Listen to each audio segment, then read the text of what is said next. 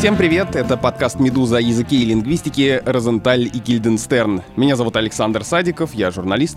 Я Владимир Пахомов, научный сотрудник Института русского языка РАН, главный редактор портала «Грамота.ру». Мы продолжаем третий сезон нашего подкаста, но иногда мы делаем шаг чуть в сторону от намеченной генеральной линии, потому что сегодняшняя наша тема — русский язык и лженаука, так, наверное, ее можно обозначить. То есть мы не будем обсуждать какую-то тематическую лексику, а воспользуемся случаем, чтобы в очередной раз развенчать популярные мифы. Кто-то из вас сейчас наверняка подумает, э, зачем они в сотый раз уже перетирают то, что давно всем известно, но боль лингвистов, ну и меня, как человека, который ведет этот подкаст, в том, что на самом деле не всем. Сегодня мы поговорим о каких-то распространенных заблуждениях, в очередной раз пройдемся по народной этимологии, напомним, что река Рона названа так не потому, что она роняет капли, хотя красивая версия, чего уж там говорить. А еще вспомним э, граммар нации, поговорим, почему стремление искоренить все ошибки у других и даже у себя, это, в общем, неблагодарное занятие. Достаточно открыть любой словарь, например, словарь Штудинера, и убедиться, что если с каталогом и договором все ясно, то что-то фетишем или там, я не знаю, музыкальный инструмент дамброй язык повернется назвать не у всех, а формально правильно именно так. На борьбу с мифами мы пойдем с Володей не одни, а прикроемся экспертизой гостя, чтобы не только в нас летели камни. С нами на связи из Новосибирска лингвист, педагог и автор телеграм-канала «Ущербы» Есения Павлоцкий. Есения, здравствуйте. Здравствуйте. Есения, мы решили поднять эту тему, потому что прочитали вашу статью на сайте телеканала «Наука» под названием «Научный блог. Как Юрий Дудь помог распространению лженауки». И там речь идет о училке из Нижнего Новгорода. Это слово, которое она сама использует, так сама себя называет в своем YouTube-канале Татьяне Гартман. И в этом канале она разбирает разные ошибки телеведущих, радиоведущих. Она теперь и на радио «Маяк» тоже делает какую-то рубрику. Вы там э, рассказываете, почему некоторые утверждения Татьяны Гартман не соответствуют строгой филологической норме, скажу, скажу мягко так. Филологической истине. Филологической истине, да. Мы тут э, за доказательную филологию. Почему, скажите, вас так это возмутило? Меня это возмутило прежде всего потому, что я очень не люблю, когда, ну это такое мое личное, очень не люблю, когда люди так уверенно э, разговаривают, рассказывают о том, в чем они на самом деле не разбираются. Они вводят в заблуждение других людей, а люди, соответственно, передают эту информацию дальше, и никого из нас, экспертов, это не интересует. Поэтому я решила осветить историю этого конфликта, то есть э, Татьяну начали критиковать другие лингвисты, специалисты, стала обозревать эту ситуацию, чтобы рассказать людям о том, кто здесь прав, кто виноват и кто как на эту ситуацию смотрит. Но, тем не менее же, мне кажется, нет ничего плохого в том, что человек рассказывает о каких-то ошибках, говорит, вот э, это норма, а это не норма. Безусловно, просто дело в подаче. Дело в том, что Татьяна преподносит эту информацию следующим образом. Есть правые, есть те, кто не прав, и тот, кто не прав, он глуп, он не образован, никак по-другому нельзя, можно только так. Вот и в этом проблема, потому что на самом деле, конечно же, язык так не работает. Да, если мы говорим о речи телеведущих, предполагается, что мы слышим стройную, красивую, грамотную речь. А не такую, как у ведущих подкаста Розентали Гильденстерн.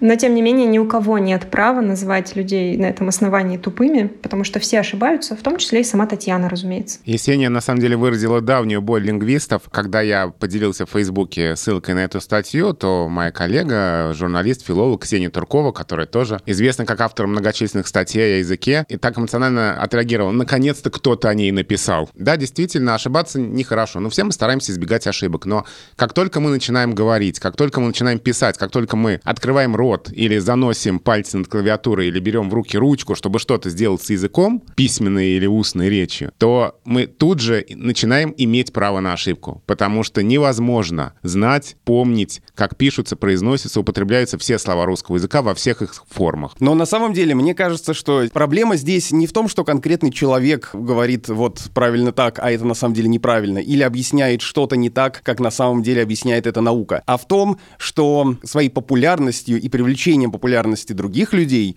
э, к себе, он распространяет знания, которые, может быть, и э, не хотелось бы распространять. Да, безусловно. Во-первых, дело не в личности, дело в том, что это вообще тенденция и известная ситуация, когда человек услышал что-нибудь классное, прикольное, необычное, не обратился к проверенным источникам, просто взял и вывалил это на широкую аудиторию. При этом нужно понимать меру своей ответственности, особенно если у тебя есть такая широкая аудитория. И когда ты говоришь людям о том, что, например, мат пришел к нам от татаро-монгол, от татаро-монгольского ига, ну какие тут могут быть вообще вопросы? Это же, ну, это можно бесконечно критиковать, это давным-давно опровергнуто, но люди, далекие от филологического знания, уверены в том, что это интересно, это правда. К нам пришел большой человек с широкой аудиторией, но не будет же он говорить просто так. Люди слышат это, люди этим интересуются, придут информацию, и чем необычнее эта информация, чем более фантастична она, тем скорее она разлетится и получит широкое распространение.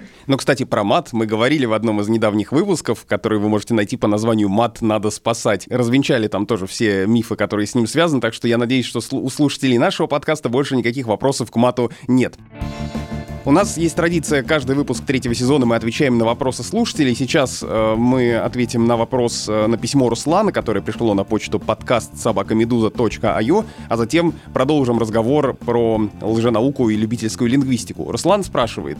В последнее время часто слышу слова эмоционировать, агрессировать и депрессировать. Это же совсем не норма, так? Володя, так ли это? Мне очень нравятся эти слова, они такие очень образные, яркие, что ли. Это не норма в том смысле, что эти слова пока не не получили прописку в словарях. Понятно, слово, что пока они... не. Скоро-скоро занесем их туда. Мы не знаем. Мы не знаем, как они дальше будут жить в языке. Это то, что формируется сейчас на наших глазах. Мы посмотрим, как эти слова будут себя вести. Посмотрим, э, останется ли в них потребность. Если они появились, значит, они для чего-то нужны. Да, пока это не норма, но это, безусловно, очень интересная вещь, очень интересные слова. И посмотрим, как они дальше будут себя вести, как они дальше будут жить в языке. Есения, а вам нравятся эти слова? И что вы о них думаете как лингвист? Мне кажется, когда ты лингвист, ты в первую очередь, ну, просто не можешь оценивать слова как нравится, не нравится. Для тебя это материал, рабочий материал, и ты просто смотришь за тем, как эти слова развиваются. Для лингвиста все слова хороши. Абсолютно все. А, и даже не то, чтобы их можно было как-то оценить. Вот они просто есть. По поводу эмоционировать, здесь же еще важно что? Что человек говорит нам, что кто-то не просто испытывает эмоцию, а что он совершает активное действие. Таким образом, эта форма тоже имеет место, потому что мы передаем какое-то особенное значение. Ну так э, где можно эти слова использовать? Вряд ли все-таки мы можем так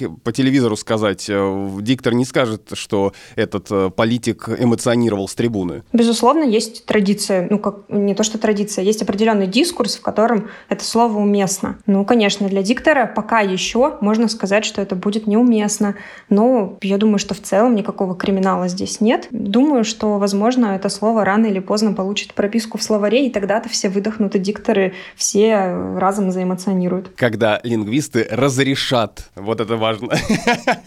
И потом будут новости, что лингвисты очередное что-нибудь разрешили. Вышел словарь, в котором есть слово «эмоционировать». Какой кошмар. Надо срочно взять комментарий у всех лингвистов подряд. Что это такое за безобразие? Как вообще допустили такое слово, о ужас, в наш э, чистый, незамутненный русский язык?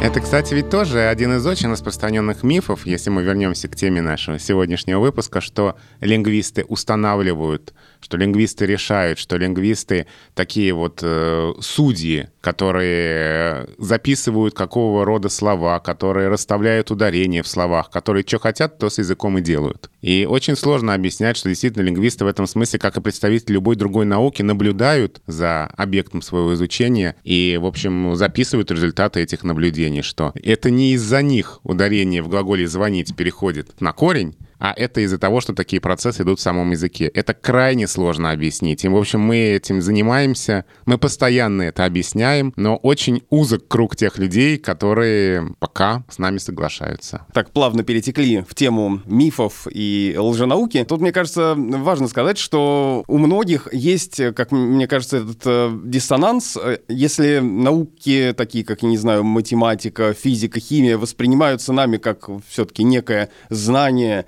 где мы доверяем ученым, то гуманитарные науки и лингвистика в частности многим кажутся чем-то таким, ну, что вот я и сам, в общем-то, могу до этого додуматься, зачем эти люди там сидят и что-то делают. Да, это очень распространенная точка зрения. Я знаю язык, да, это то, что я знаю с детства, это то, в общем, с чем я живу всю жизнь. Да, я знаю его в совершенстве, я же носитель. Конечно, и я сам, в общем-то, своим чутьем, своей догадкой, своей интуицией могу дойти до каких-то вещей, тем более многие из них, ну, очевидно, на поверхности. И вот э, я я думаю, что здесь мы сейчас можем, наверное, поговорить о самых, наверное, распространенных лженаучных теориях, а, пожалуй, самые частотные мифы связаны как раз вот с такими теориями происхождения слов, происхождения букв, происхождения языка. Для лингвистов они совершенно дикие, да, когда, например, как нам рассказывают, что муж — это аббревиатура от сочетания «мужчина, ублажающий жену». О, Господи, прости.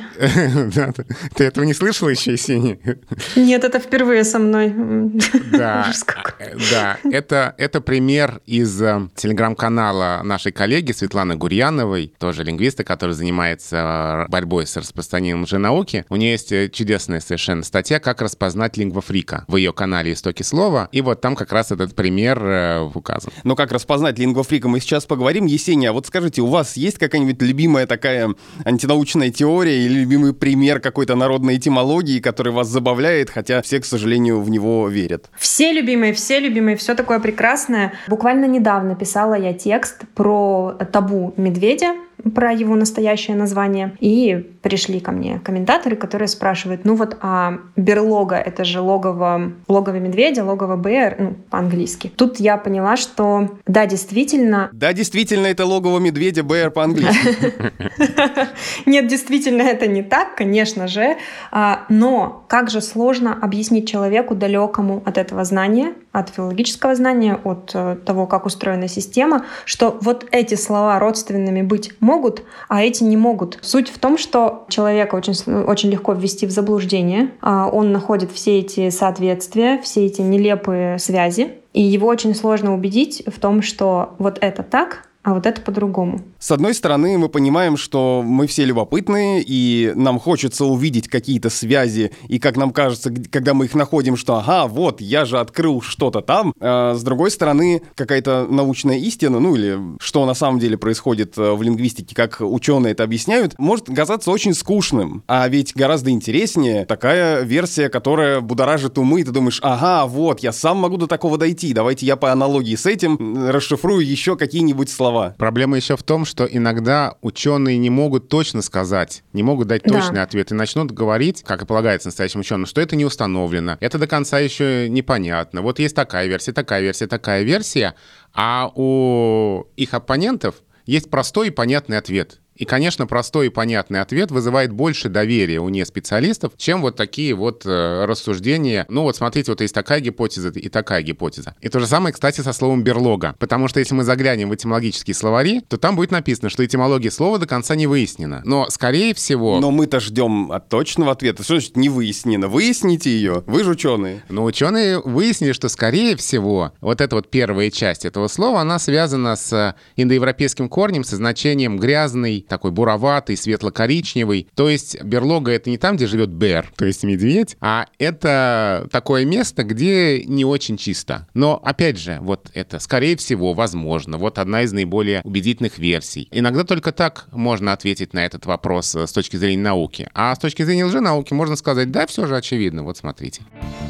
Тем временем, пока я не забыла, я вспомнила про любимое. Я слышу это постоянно, и это официально лучшее, что я слышала про язык вообще. Итак, Язык появился в результате того, что люди древние заскучали, им очень хотелось поговорить с кем-нибудь. Они устали делать каменные орудия, они устали охотиться в тишине в полной. И тогда они договорились, что им нужен язык. Стали смотреть друг на друга, указывать на различные предметы и издавать определенные звуки, чтобы конвенцией, собственно, эти э, предметы как-то наименовать и потом пользоваться языком. Вот такая вот теория происхождения языка, такая извращенная теория общественного договора, и это мое любимое. И люди верят в это безоговорочно. Более того, они не просто стали издавать звуки, они произносили русские слова, которые потом Конечно. Э, у нас э, вошли в обиход. Ну, какие же еще? В, в, этой, в этой теории самое классное место. Они договорились, что им нужен язык. Вот это, это да, это самый любимый момент. Я говорю, подождите, я всегда останавливаю человека, с которым я разговариваю. Говорю, скажи, пожалуйста, как можно договориться о появлении знаковой системы без знаковой системы? Нет ответа, конечно. Ну, не знаю, вот договорились, а как? Ну, это примерно как э, анекдоты, ну, это хотя бы анекдоты, а не теории, что, допустим, у древних римлян были мобильные телефоны. Почему? Потому что при раскопках не найдено проводов. Вот, да, из этой же оперы. А, и, конечно, конечно, главный язык русский. Какая соблазнительная версия, ведь как здорово нам осознавать осознавать, что наш язык это прародитель всех языков. Я, когда э, готовился к этому подкасту, удивился тому, как много вот на тему, почему все языки произошли от русского, разных высказываний и теорий. Я думал, что это просто такой фан. Вот мы обсуждали в прошлом году, у нас был выпуск э, про историю русского языка, и мы как раз вспомнили, как когда-то на радио нам звонил слушатель и спрашивал, знаете ли, знает ли ваш эксперт еще в такой форме, что все языки произошли от русского? Мы тогда посмеялись, но оказалось, что это очень распространенное заблуждение, которому, к сожалению, потакают помогают разные известные люди. Ну, тот же там э, покойный Михаил Задорнов, который своей народной этимологией всех заворожил. И на самом деле, может быть, ничего плохого в этом не было, но почему-то многие стали принимать это за чистую монету. Я бы рассматривал это именно как э, его юмористическое выступление. Оно в таком ключе абсолютно идеально выглядит. Это, к сожалению, да, очень распространенные теории, потому что, ну, очень соблазнительно думать, что твоя нация, твой язык э, были первыми и главными. От э, твоего языка произошли все, от твоей твоей нации произошли все люди. И, в общем-то, это как бы оправдывает твои претензии на то, что вот эти территории наши, эти на самом деле земли наши, эти слова наши, все наше. И дальше отсюда можно делать далеко идущие и очень печальные теории строить. Так до печенегов и половцев дойдем. И, конечно же, люди думают, что не существует твердой истины, а есть э, совокупность выдвигаемых на рассмотрение мнений. Широкая аудитория оценивает совокупность этих мнений. Одно мнение кажется более значимым, чем другое, и все готово. Значит, у нас есть общепризнанный авторитет, который выдвинул какую-то теорию, а именно мнение, а лингвисты, ну, уже отодвигаются на второй план, потому что чем интереснее, тем лучше. Именно об этом много говорил и писал Андрей Анатольевич Залезняк, который, э, наверное, главный борец с любительской лингвистикой. И мне кажется, что здесь важно поговорить, почему вообще, вот мы сейчас с вами, конечно, смеемся над этими теориями и какими-то любопытными изысканиями народными, но почему на самом деле это не такое безобидное увлечение, как вы думаете? Ну, то есть, есть ли в нем действительно какая-то опасность, либо для науки, либо для какого-то понимания нашего мира? Ну, с моей точки зрения, опасность, безусловно, есть. Ну, во-первых, во-первых, это расшатывание научного знания, это, в общем-то, путь назад в некое средневековье и, может быть, еще в более такие давние древние времена, когда у науки, в общем, не было особо никакого авторитета. То есть это зачеркивание всего того долгого пути, который прошла наука. Это может быть э, какое-то такое абстрактное утверждение. Если более конкретно, то, как я уже сказал, вот из подобных теорий о том, что все языки произошли от русского, все на самом деле названия на географической карте месте когда-то назвали наши предки, отсюда можно э, делать дальнейшие шаги и строить разные уже теории, что нам принадлежат те или иные земли. Есения, а вы как думаете? Ну ведь э, какие-то э, лженаучные теории в лингвистике, в общем-то, наверное, что-то такое безобидное по сравнению с э, лженаучными теориями в медицине, когда от этого зависит ваше здоровье. А здесь-то, ну, подумаешь. А, безусловно, безусловно, каждый раз, когда я вижу какой-нибудь очередной пост, в котором нет ни словечка правды, я думаю, ну в конце концов, мы же не открытый мозг там или сердце оперируем. Все же мы говорим о коммуникации, о понимании, о науке. Это не так страшно. С другой стороны, я думаю, что все же это просто обидно. У нас есть такой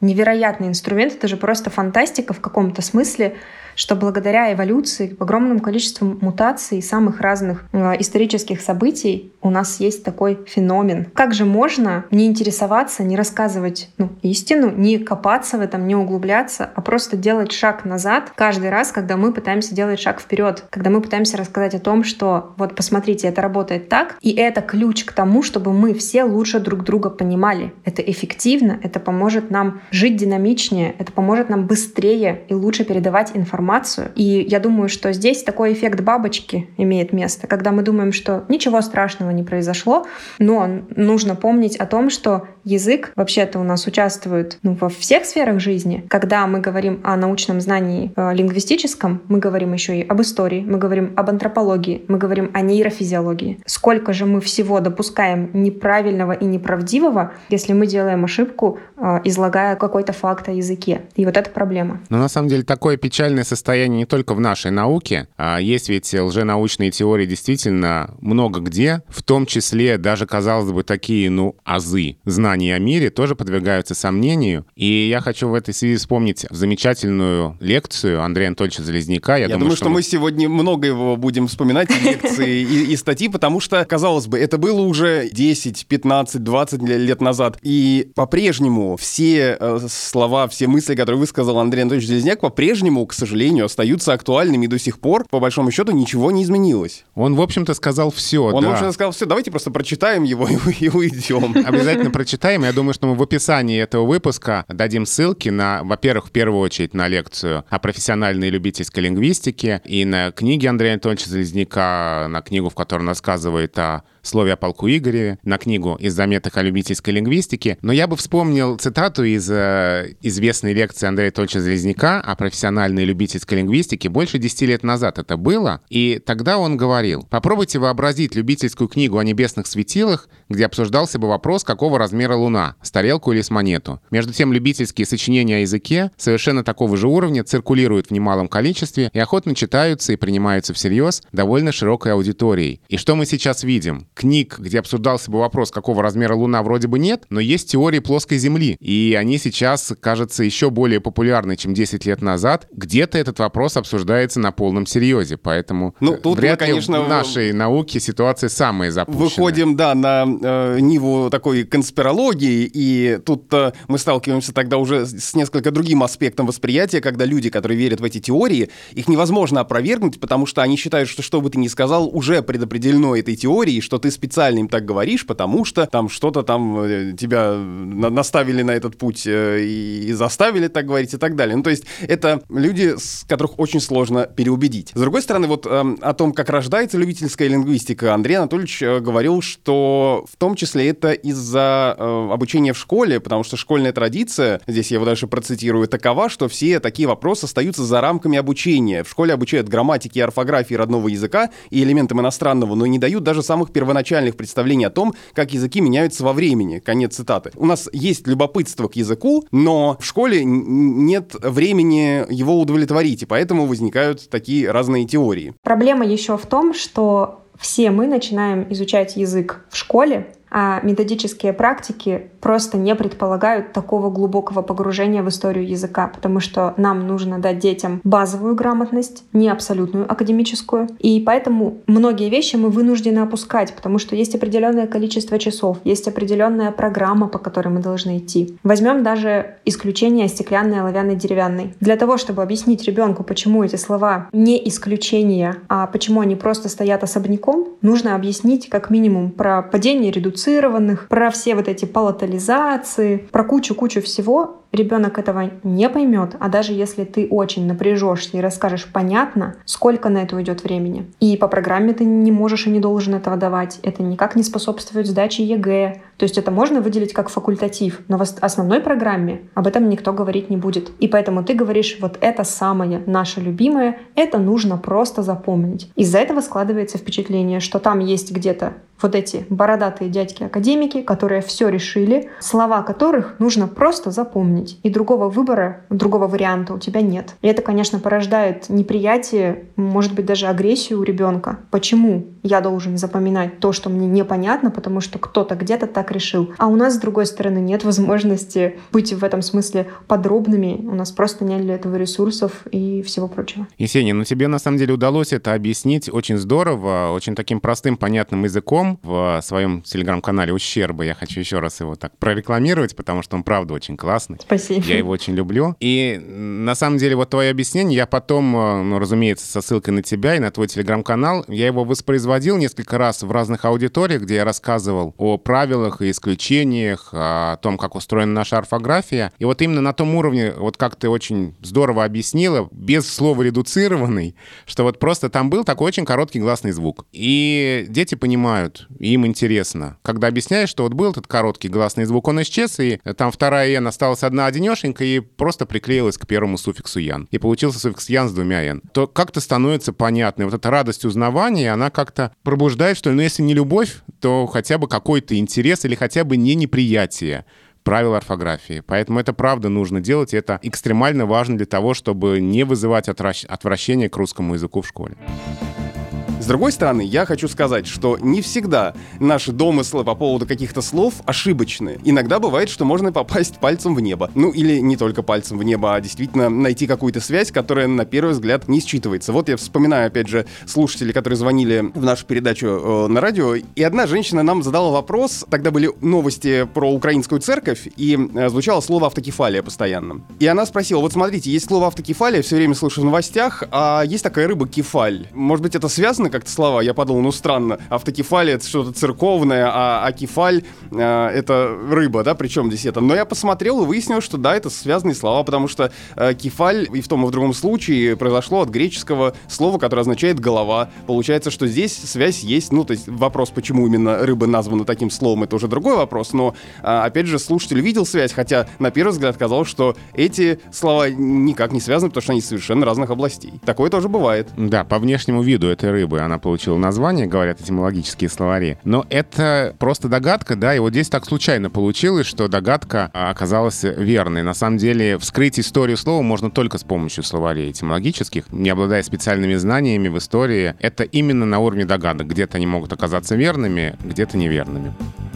Есения, как вы думаете, есть ли еще какие-то причины, по которым возникают э, вот такие странные теории? Почему мы так охотно в них верим? А, думаю, что человек в целом стремится объяснить все как можно проще. Ну, во-первых, для психики полезно, как можно проще воспринимать. Во-вторых, ну, мы просто любим не париться. Нам нравится классная информация, она простая, она понятная. Вот, например, созвучие. Невозможно же объяснить проще, чем созвучием. А как вы понимаете, ведь э, лингвисты же не могут знать всего. Как вы понимаете, что какое-то объяснение объяснение а, ошибочное. Как распознать вот эту вот э, странную теорию и, и понять, что это домысел, а не действительно факт, который может быть правдой? Это очень хороший вопрос, на который не, не будет простого ответа. Здесь стоит сказать прежде всего, что у нас есть представление о том, как язык появился и как он развивался. У нас есть методы контрастивной лингвистики, когда мы сопоставляем множество языков и смотрим на их связи. Конечно, мы смотрим не просто «О, Тут похоже, тут не похоже, все сложилась картинка. Безусловно, помогают в этом знания о том, что э, определенным образом развивалась фонетика, определенным образом появлялись, устранялись э, из языка какие-то звуки, ну, самим языком, собственно. И все-все эти знания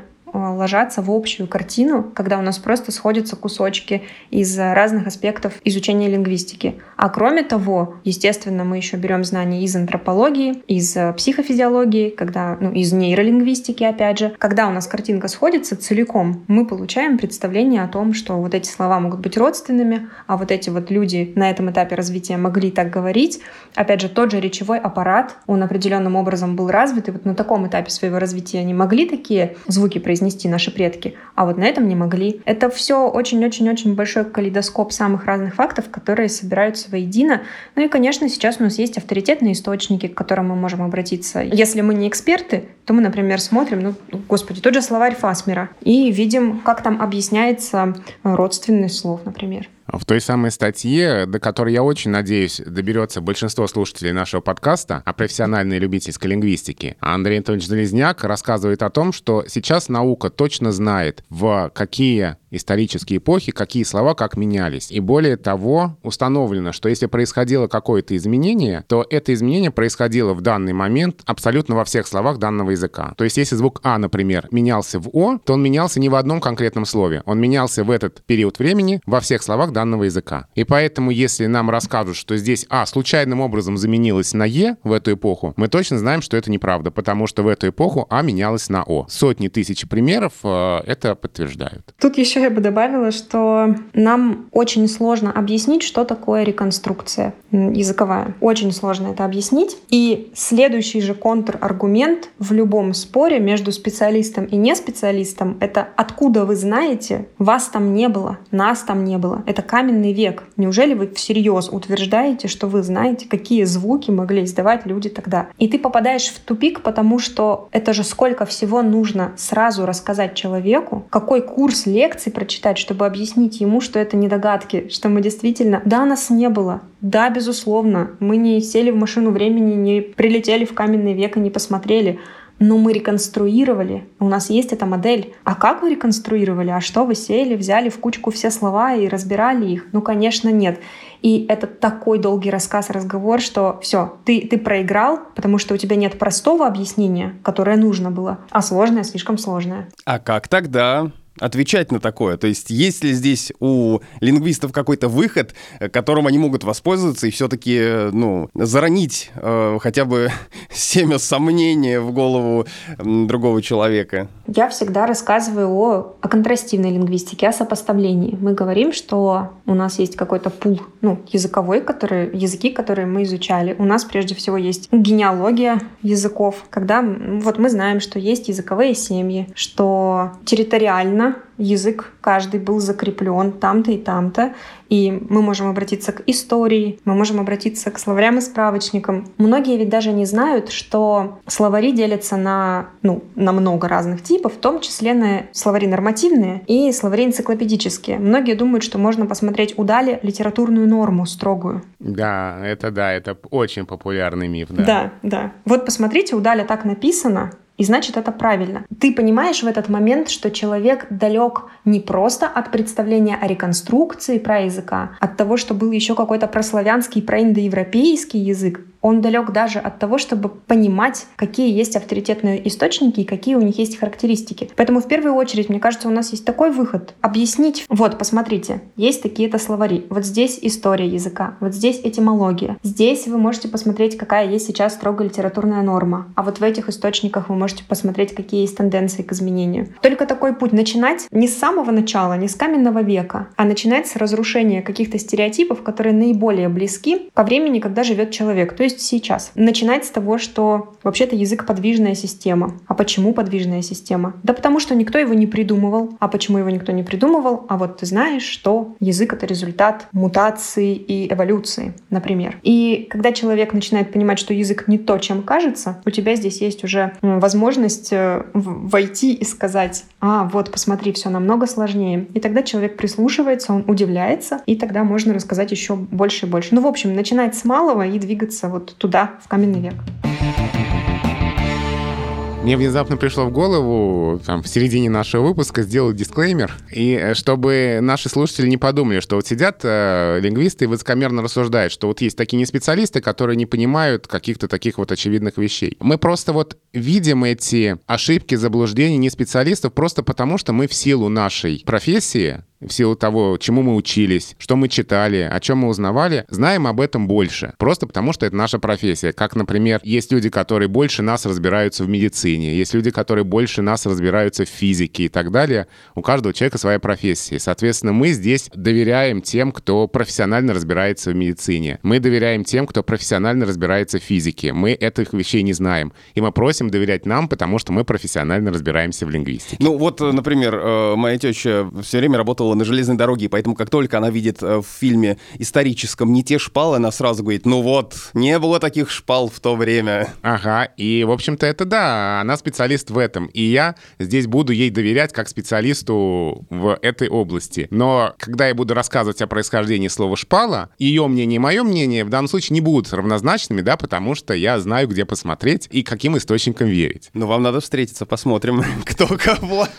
А я еще хочу сказать на вопрос об источниках, источниках, что, например, а, вот как ответить на вопрос, откуда вы знаете, как там писали в Древней Руси? Да, у вас же, или там, особенно мне нравится, как говорили, да, потому что где, где записи, предъявите их? Мы знаем, потому что, и очень здорово об этом сказать э, сейчас, потому что совсем скоро, 26 июля, в очередной раз будет отмечаться День берестяной грамоты, потому что в этот день в Новгороде в 1951 году была обнаружена первая берестяная грамота. Берестяные грамоты, которые находят до сих пор, и изучение которых тоже связано связано с именем Андрея Анатольевича Залезняка. Берестяные грамоты — это свидетельство того, как писали тогда в Древней Руси. Их находят, их изучают и видят, какие были процессы в письменной речи много столетий назад. А в некоторых текстах, э, в некоторых э, памятниках древнерусской письменности в словах проставлены знаки ударения. Тоже Андрей Анатольевич Залезняк э, на одной из летних лингвистических школ, отвечая на вопрос школьника, откуда вы знаете, как там говорили в Древней Руси, он ответил так, нам очень повезло, потому что мы находили многие тексты, где были проставлены знаки ударения стихотворение, и мы знаем, как тогда произносили слова. То есть у нас есть эти свидетельства, у нас есть эти документы, которым можно доверять, и на основании которых можно делать какие-то выводы о том, каким был язык тогда, когда мы еще не жили и его не наблюдали.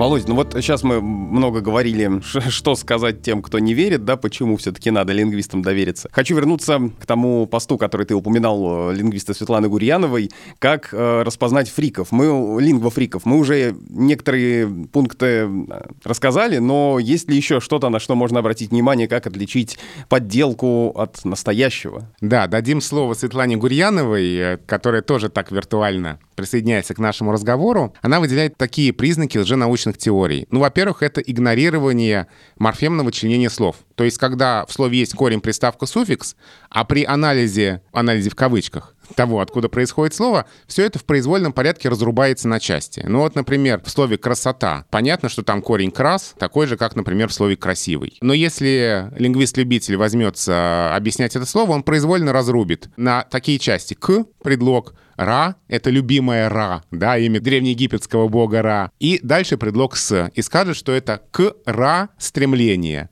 То есть стремление достичь некого такого дзена. Да? Вот такое произвольное разрубание слова на части. Второй признак — это истолкование обычных слов как аббревиатуры. Я уже приводил здесь пример. Муж — это мужчина, ублажающий жену. Третий — это тоже, о, о, о чем Андрей Анатольевич Железняк говорил, да, это очень распространенное такое заблуждение. А приоритеты письменности над речью о том, что будто бы какие-то слова возникли из-за того, что другое слово неправильно прочитали. Такие случаи, правда, бывают, редчайшие примеры, но здесь надо сказать, что ведь письменность сугубо вторична. Есть бесписьменные языки. А вот в таких теориях письменность э, имеет приоритет над речью. Следующий признак э, лженаучных теорий — это если вам рассказывают, что важны согласные что гласные не имеют никакого значения. Главное — порядок согласных. И, в общем, если в согласных что-то совпадает, то гласные уже можно не принимать во внимание. Ну, знаешь, в этом есть зерно, понятно, из чего это возникает, потому что если ты сейчас из слов уберешь гласные и напишешь какое-то предложение, все равно поймут.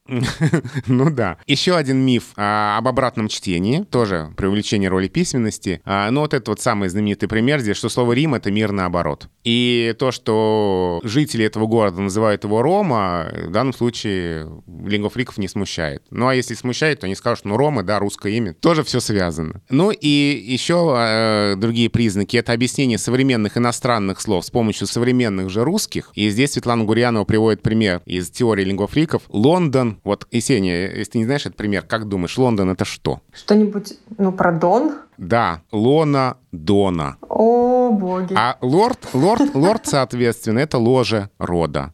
Но на самом деле это может превратиться в такую забавную игру, придумывать, как могли бы образоваться те или иные слова. Конечно, к реальности это мало будет иметь отношения. Да, и еще расшифровки надписей на древних артефактах, опять же, на современном русском языке. А Андрей Анатольевич Залезняк э, про это тоже рассказывает, что это все равно, что утверждать как раз, что во времена Древнего Рима была беспроводная связь, потому что никаких проводов не найдено. Ну и, наконец, красивые легенды, где все очень складно и ладно. И вот такую легенду, которую Светлана Гурьянова приводит, мне хочется зачитать. Надо же нам немножко трэша, хоррора и вообще ужаса навести. 18+, э, слабонервным не слушать и все такое. Какой-то зловещая здесь музыка нужна.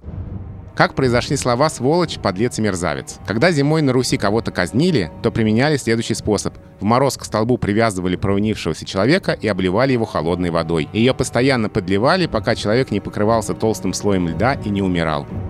Ну так вот, под лицом называли того, кто подливал воду, а мерзавцем того, кто замерзал. А того, кто потом волок замерзший труп, называли сволочью. Вот такая легенда. Как красиво. Да, да. Что-то из серии того, о чем рассказывают в пионерском лагере после того, когда отбой. Слушайте, ну как тут не поверить? Это же, ну, такая классная, красивая версия. Слушайте, да это вообще надо да. взять на вооружение. Да, и в этимологические словари можно после этого не заглядывать. А этимологические словари расскажут, что, что все гораздо прозаичнее, и мерзавец действительно там связано с, корнем, с корнем мерзнуть, но не из-за казни, а просто потому, что холод ассоциировался с чем-то плохим. Ну, вот это, на самом деле, вы, лингвисты, скучные такие, а нам нужно, нужен экшен, вот, пожалуйста, мы его должны получить хоть как-то. А что с вас взять? Только ваши эти теории про редуцированные и все остальное, которые обычно человек не поймет.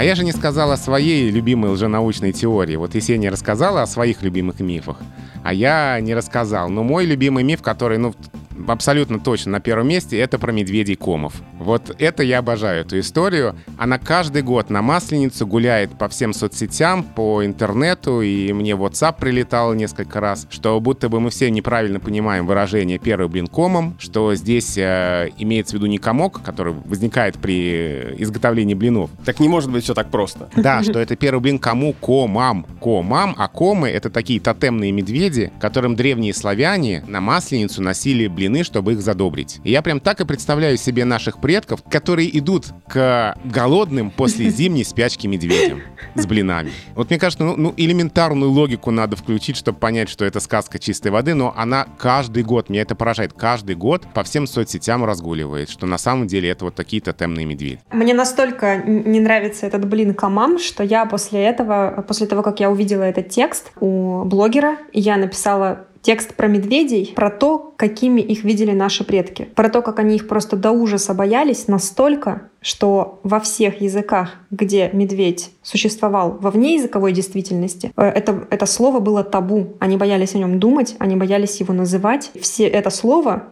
вот наш медведь — это эвфемизм к настоящему слову, которым медведь должен был называться. И меня это так впечатлило, что я подумала, надо написать про медведя и про то, каким он чудовищем виделся нашим предкам, чтобы было понятно, что ни при каких условиях в здравом уме они бы не понесли ему свои блинки. Ну и э, я бросил в самом начале про реку Рону, но мы так и не рассказали, что там на самом деле. Потому что я сказал, что это не потому, что она роняет капли, а почему она так названа. Ну, разные есть версии, нет стопроцентно утвержденной, но эм, я нашел следующее, что на французском языке название реки звучит как Рон, да, там э, «э» на конце, но она не читается, и река представляет собой мифического мужчину по имени Рон, столь же быстрого, неистового, своенравного и стремительного, который способен увлечь человека, животного или предмет. А, также это название, собственно, и связываются с словом, есть такая кельтская гипотеза со словом, которое означает «быстро повернуть». Но это научное объяснение будет скучным, а объяснение, что она роняет капли, будет веселым. И именно поэтому второе объяснение имеет гораздо больше шансов запомниться и быть принятым. Но не все так просто. И если мы действительно хотим больше знать о том, как устроен мир вокруг нас и наш язык, то не всегда нужно идти по самому простому пути. Ну и как послесловие к нашей сегодняшней беседе и, наверное, как предисловие ко всем научным статьям, книгам о языке, гениальная фраза гениального Андрея Анатольевича Залезняка. Истина существует, и целью науки является ее поиск. Я думаю, эта фраза останется в веках. На этом на сегодня все. Это был подкаст «Розенталь и Гильденстерн» о языке и лингвистике. Нам нужно взять на вооружение выражение, которое я подсмотрел Светланы Гурьяновой «доказательная филология». Мы говорили о любительской лингвистики, о народной этимологии и разных лженаучных лингвистических теориях с э, лингвистом, педагогом и автором телеграм-канала «Ущербы» Есений Павлоцкий. Есения, спасибо. Спасибо большое. Меня зовут Александр Садиков, я журналист. Я Владимир Пахомов, научный сотрудник Института русского языка РАН, главный редактор портала Грамота.ру. Встретимся через неделю. Подписывайтесь на нас, чтобы не пропустить новые эпизоды. Мы есть на всех основных платформах и, конечно, в новом приложении «Медузы». Скачивайте, если вы его еще не установили, потому что оно очень удобное. И если вы создадите профиль, то, начав слушать подкаст на компьютере, вы сможете с того же места продолжить на смартфоне и наоборот. Пишите нам письма на почту подкаст собакамедуза.io.